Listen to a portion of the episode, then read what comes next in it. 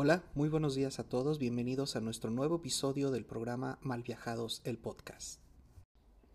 En el episodio de hoy nos centraremos en un tema muy importante para todo ser humano, la religión. Resolveremos a la pregunta ¿qué onda con la religión? y a partir de ahí nos malviajaremos y veremos a dónde nos lleva este viaje.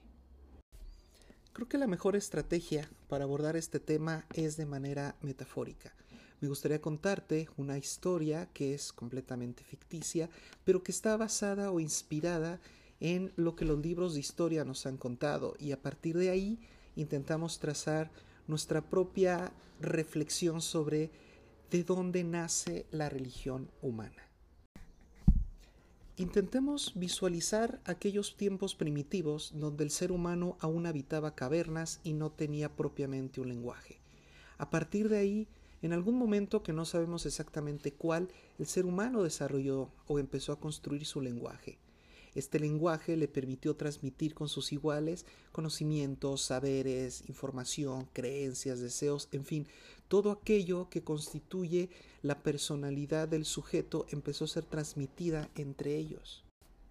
Una vez que nuestro lenguaje empezó a ser constituido de manera formal y empezó a ser comunicado y enseñado a otros, tarde o temprano el ser humano tuvo que darse cuenta que el lenguaje le permitía conocer su mundo, empezar a hablar del mundo que lo rodeaba.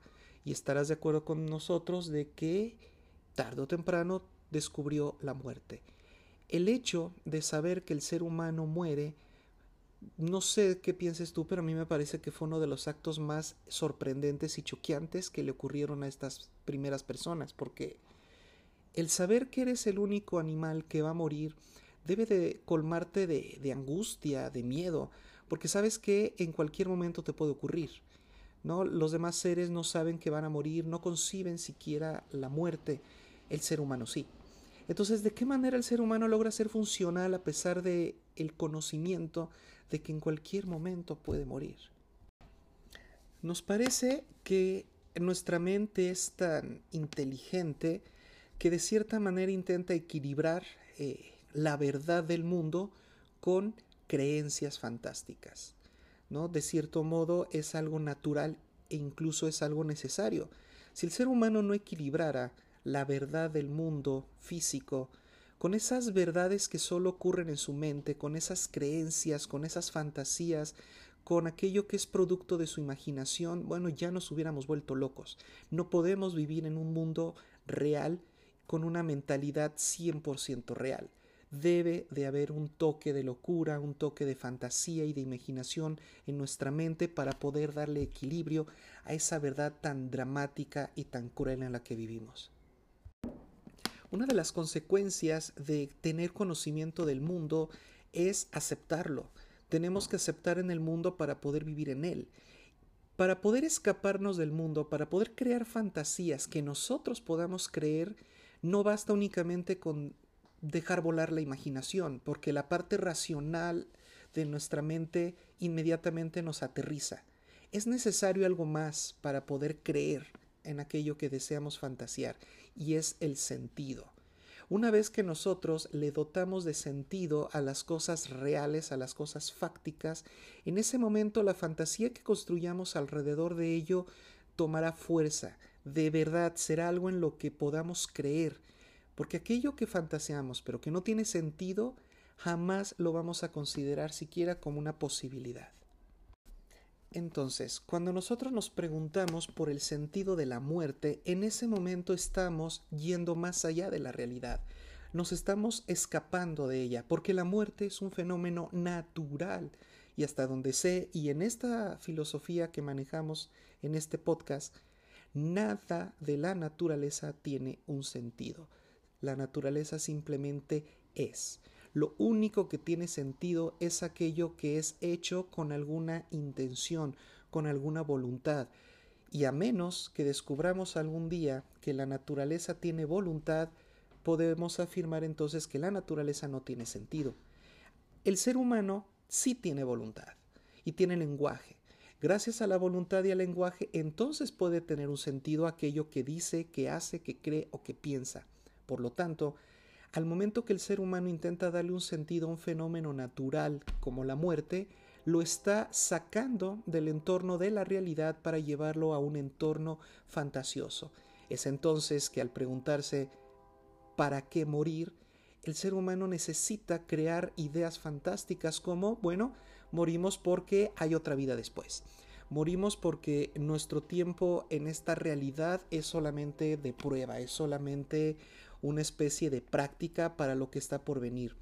¿no? Hablamos de frases como la trascendencia, hablamos de cosas como la vida después de la vida, eh, premio y castigo después de la vida, etc. Ahora, no quiero que se piense que estamos en contra de darle sentido a la muerte. Porque, si recuerdas, te comentaba hace, hace, un momento que esto es necesario para darle equilibrio a nuestra mente. Necesitamos de verdad creer que existe algo más, porque eso es lo que nos permite ser funcionales en el mundo real. El hecho de saber que vamos a morir y no construir fugas, realidades alternativas en las que podamos refugiarnos para aliviar un poco el dolor, el sufrimiento de nuestra propia mortalidad, vamos a enloquecer. El hecho de crear fantasías sobre lo que hay después de la muerte o de soñar con que vamos a reencontrarnos con aquellos seres queridos que ya no están, eso es lo que nos permite ser funcionales. Así que no estamos en contra de suponer fantasías para equilibrar nuestra mente. Lo que a veces nos indigna, lo que nos molesta, es cuando intentamos llevar esas ideas fantásticas a la realidad, cuando de verdad hacemos el cambio de dirección. Una cosa es partir de un fenómeno natural estresante, eh, choqueante, y construir una fuga fantástica para aliviar el dolor, a hacer lo contrario, crear una idea fantástica y después querer imponerla en el mundo real. Eso es lo que no nos parece que sea sano. En otras palabras, podemos creer en lo que queramos respecto de la muerte. Lo que no podemos hacer es implantar esa verdad en el mundo real y en los demás. Eso es lo que ha provocado tanto conflicto y ha hecho casi imposible que comprendamos qué es la religión. Sigamos entonces en este viaje. Por religión vamos a entender entonces esa creencia tan grande, tan fuerte, tan fundamental, tan poderosa, que nos entregamos completamente a ella. Porque piénsalo así, ¿cuántas ideas tienes todo el tiempo? ¿Cuántas fantasías tienes todo el tiempo? ¿En cuántas cosas locas y absurdas estás pensando todo el día? Pero las dejas ir, van y vienen, son incluso a veces intrusivas, vienen de visita y se van. O tú eres perfectamente consciente de que solo son fantasías, no pasa nada. Pero ¿qué ocurre cuando te atas a una fantasía? Y cuando digo te atas me refiero a que de verdad lo vuelves parte de tu ser tomas decisiones incluso en el mundo real basado en estas creencias a las que estás fuertemente atado. Construyes ritos. Y no solamente los construyes tú, los comunicas, los transmites, de tal suerte que poco a poco más personas se van acoplando a tu misma fantasía. Entonces esa fantasía ya no es personal, se vuelve colectiva, va agarrando fuerza, incluso con el tiempo puedes irle dotando de jerarquías. ¿Por qué al momento de que crecen tantos seguidores, tantos creyentes a esta idea, necesitamos eh, personas que la administren, que la regulen, que la controlen, es decir, que la normalicen? Como te podrás dar cuenta, todos, absolutamente todos los seres humanos somos religiosos en este sentido. En el sentido de que todos, absolutamente todos, incluidos los ateos, creemos en algo. ¿No? Eh, yo soy ateo y muchas veces me preguntan, ¿entonces no crees en nada? Claro que creo en algo. Ser ateo no significa que no crees, significa únicamente no creer en una especie de fantasía única.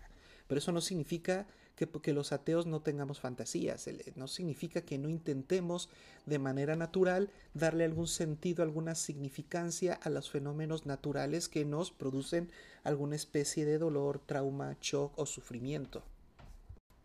Ya que estamos hablando de las creencias, déjame, déjame decirte que hay de dos tipos. Están las creencias racionales y las irracionales.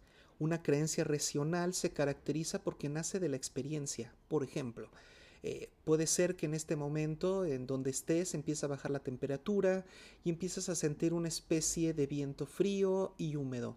En ese momento tú puedes decir con toda confianza, parece que va a llover. ¿Por qué? Porque en tu experiencia, cuando ocurren estos fenómenos, inmediatamente llueve. Ahora, no puedes afirmarlo porque aún no pasa. A diferencia de la ciencia exacta, es decir, del conocimiento verdadero y exacto, una creencia no se constituye hasta que ocurre el hecho. Por lo tanto, mientras no llueva, solamente es una creencia. Y esa creencia es racional porque está basada en experiencias. Si en otras ocasiones ha ocurrido que al bajar la temperatura y soplar un aire frío y húmedo llueve, bueno, entonces se te está permitido creer que va a llover. Una creencia irracional, por el contrario, va en contra de la experiencia acude a atacar una realidad. Por ejemplo, en el mismo caso de la lluvia, supón que sí llovió, empieza a caer un tormentón. Una persona con una creencia irracional diría, no, pero ahorita que yo me vaya de la casa seguramente dejará de llover. Y yo te pregunto, ¿en qué momento la lluvia ha parado porque una persona tiene o quiere salir de su casa? Nunca ha pasado por eso. La lluvia no deja, no cesa únicamente porque alguien lo desee. Eso es lo que llamamos una creencia irracional, porque no está basada en tu experiencia, está basada en tus deseos, está basado en aquello que quieres. Por lo tanto, la creencia es irracional y no se te está permitido creer en ella. Normalmente no usamos este, estos adjetivos en nuestro lenguaje cotidiano. No decimos, ah, mira, fulano tiene creencias racionales y sutano irracionales. Somos más breves. Simplemente las creencias racionales las, las llamamos creencias secas y las creencias irracionales las llamamos fe. Entonces, ¿qué es la fe? La fe es una creencia racional, es algo en lo que tú crees porque hay un deseo detrás de lo que estás imaginando. Entonces, vamos a unir ahora el tema de la muerte y el tema de la fe. Al momento que yo escapo de la realidad a darle un significado o un sentido a la muerte y construyo toda una fantasía que va en contra de la realidad, porque no solamente le construyo un sentido que solo tengo yo en mi mente, sino que ese sentido va en contra de la experiencia. ¿no? Nosotros no vemos a la gente regresar de la muerte, pero creemos que sí hay otra vida después, creemos que posiblemente vuelvan, ¿correcto? Entonces, cuando nosotros creemos en algo que va en contra de la experiencia, estamos constituyendo una fe. Ahora vamos a agregarle lo que habíamos platicado de la colectividad. Al momento que la fe se vuelve colectiva, al momento que muchas personas tienen la misma creencia irracional sobre algo, se empieza a constituir una religión. Todos los seres humanos somos religiosos porque todos los seres humanos tenemos fe. Y esto es lo que me gustaría que te llevaras el día de hoy. La religión no está basada en creer en un Dios o en unos dioses. La religión está basada en tener fe. La única forma de que una persona no tenga fe es encontrando un sujeto que no cree absolutamente en nada irracional. Y eso es imposible. No sé si tú sepas de alguien así, pero yo jamás he encontrado a alguien que no tenga al menos una creencia irracional, al menos una. En podcasts futuros podemos hablar, si, si les interesa, sobre religiones eh, una por una. Podemos ir analizando las religiones más importantes del mundo, ir dando nuestros puntos de vista y ver a dónde nos lleva el viaje. Por ahora me parece que es momento de concluir este episodio. En conclusión, el ser humano sabe que va a morir porque tiene un lenguaje. Y así como el lenguaje le permite construir saberes, también le permite construir fantasías. La mente es tan poderosa y tan justa, tan equilibrada, funciona tan bien que nos permite fantasear para darle equilibrio al trauma de la realidad. Entonces equilibramos la idea de morir con la fantasía de que debe de haber algo más. Al momento que le damos un sentido a la realidad, estamos huyendo y escapando de ella, pero es necesario y es natural. Y cuando más personas comparten nuestra idea, entonces estamos hablando ya de una religión. Espero te haya gustado este episodio, te haya entretenido, te haya sido de utilidad te invito a que te suscribas a nuestro canal de Malviajados, el podcast. Estamos en Spotify y también nos puedes encontrar en Apple Music bajo la categoría de podcast. Comparte con los demás estos episodios si crees que le pueden ser de utilidad o de interés a más personas y nos estamos escuchando la próxima semana. Y recuerda, este podcast seguirá hasta que filosofar se vuelva costumbre.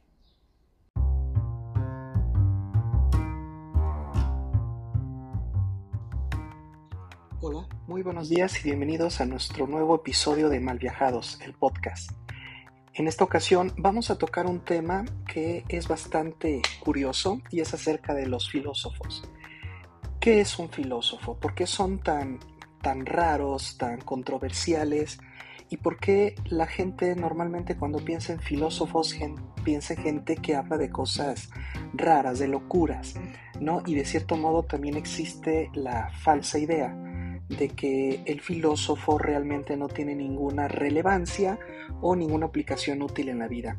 Así que si quieres acompañarnos en nuestro viaje y ver qué es lo que realmente hace o puede hacer un filósofo, quédate con nosotros.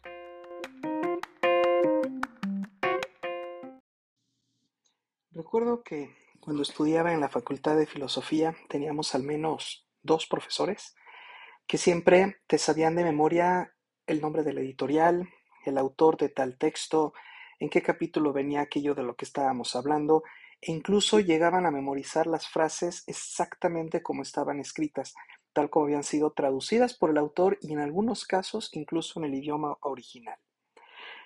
Estos filósofos que son capaces de retener o de interesarse en tanta información detallada, precisa, en cuestiones técnicas como la elaboración del texto, su contexto histórico, el desarrollo de la editorial, la traducción, etc., es lo que nosotros llamamos filósofos eruditos.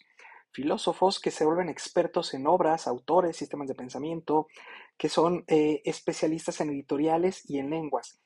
Los filósofos eruditos son de relevancia ya que son necesarios cuando hacemos alguna investigación.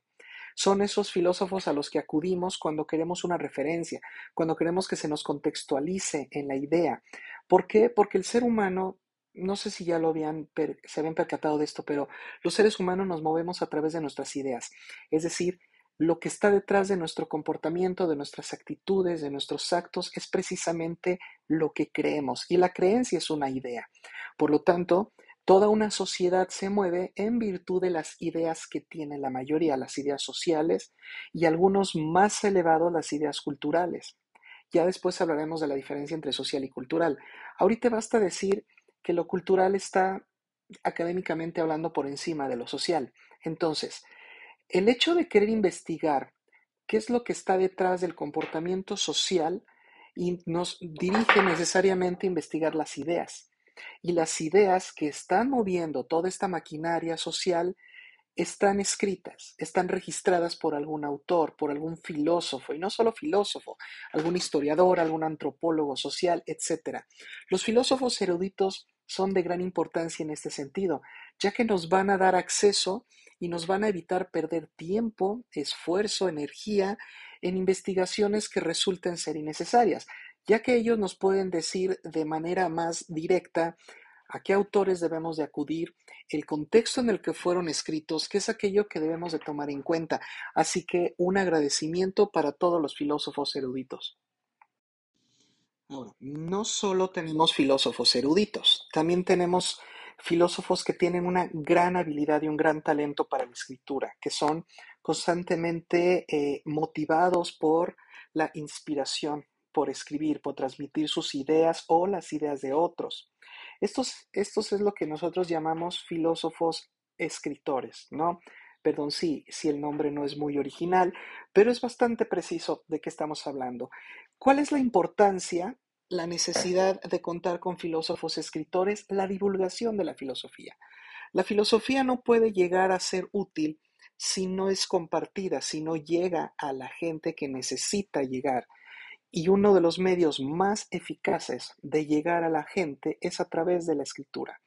Y no solamente hablo de libros eh, chonchos, de libros grandes de más de 600 páginas. Hablo de artículos, ensayos, reportajes, eh, crónicas, hablo de incluso cuentos, metáforas. Es decir, el filósofo escritor nos conecta con la sociedad en general, con un público que está ansioso de conocer aspectos filosóficos de su vida. Y es a través de los filósofos escritores que lo logramos. Así que gracias a ellos la filosofía es divulgada. Así que también va para todos los filósofos que gusten de escribir un agradecimiento. Y tenemos un tercer tipo de filósofo. Es un filósofo que no escribe o no se le da mucho escribir, no es de su agrado. Eh, un filósofo que no es para nada erudito, no le pidas referencias porque lo más probable es que te diga, no me acuerdo, no lo sé, ya después a ver si, si lo recuerdo. Eh, son bastante imprecisos en fechas, en autores o en contextos históricos.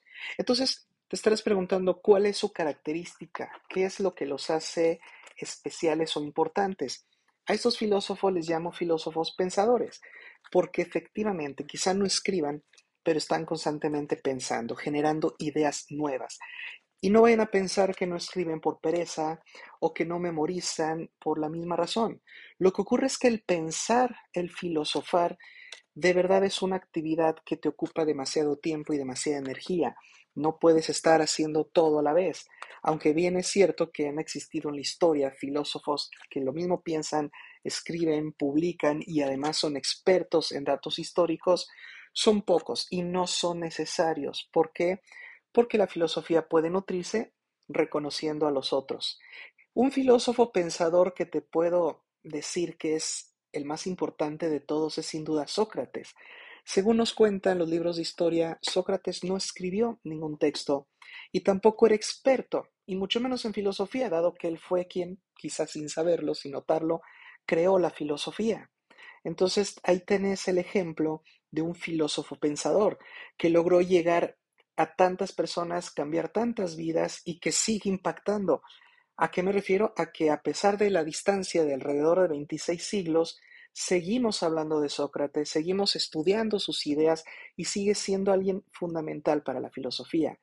Si tú que me estás escuchando, ya sea que tengas o no un título universitario en filosofía, pero siempre te has sentido un filósofo pensador, alguien que más que escribir o, conocer obras precisas, pero disfruta del pensar y del crear ideas frescas, filosofías propias, quiero decirte que felicidades y te estamos agradecidos. Porque sin los filósofos pensadores, entonces, ¿de qué escribimos? ¿Qué divulgamos? Estaríamos divulgando y repitiendo lo mismo de siempre. Y es gracias a los filósofos pensadores, a los filósofos escritores y a los eruditos que podemos crear filosofías nuevas. Te decía recién que lo ideal, lo fantástico, lo magnífico sería encontrar un filósofo que lo mismo te escriba, sea un erudito, y además piense filosofía nueva. Ese es el ideal al que pues yo creo que todos aspiramos a ser o a encontrar, conocer personas así. Pero si no eres de este tipo de, filósofo, no debes de preocuparte ni sentirte mal o menos, ya que el reconocimiento de qué tipo de filósofo eres y de qué tipo de filósofos hay te va a permitir hacer equipos de trabajo.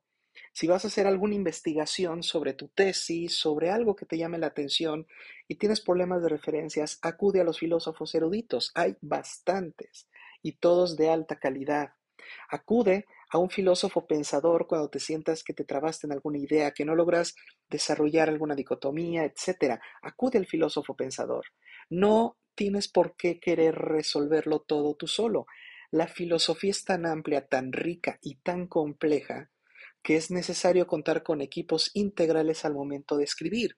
Muchos de los mejores filósofos de los grandes autores han hecho esto, han recurrido a otros para hacer de sus obras lo que son.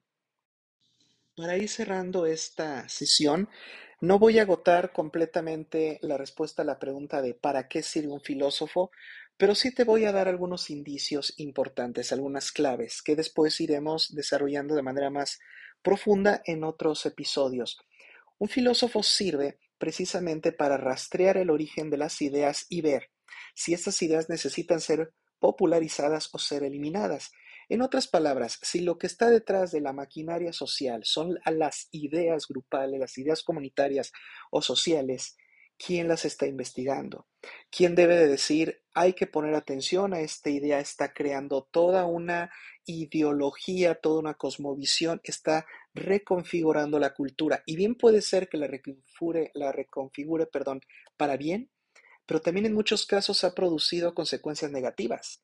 Lamentablemente, mientras el filósofo no es escuchado, mientras no se le dé lugar al filósofo y le prestemos atención a lo que él ve, a lo que él detecta, seguiremos siempre reaccionando y dándonos cuenta muy tarde a los fenómenos sociales y culturales que ocurren en nuestro mundo. Yo te invito a que en este momento hagas el ejercicio, el intento de buscar filósofos de tu tiempo, filósofos contemporáneos. Te invito a que entres a páginas de internet y busques filosofía en español. Eh, entras a, a, Facebook, busca grupos. En TikTok también puedes encontrar videos muy cortos de filosofía. Puedes buscar podcasts que hablen de filosofía de autor, filosofía nueva. ¿Por qué? Porque te apuesto que si te has alejado de la filosofía es porque la crees aburrida, tediosa y clásica, y seguramente piensas que no tiene nada que ver con tu situación. Y es posible que tengas razón. Lo que sí te quiero decir es que no es toda la filosofía que existe. Hay muchísima filosofía nueva que en este momento está siendo generada y divulgada. Y no por no tener un título eh, históricamente renombrado, debemos de cerrar los ojos, tapar nuestros oídos e ignorarlos. Te invito a que hagas el esfuerzo y si encuentras algún tema, algún autor moderno, interesante, contemporáneo, déjalo en la caja de comentarios y será para nosotros un placer leerlo y compartir contigo nuestros viajes.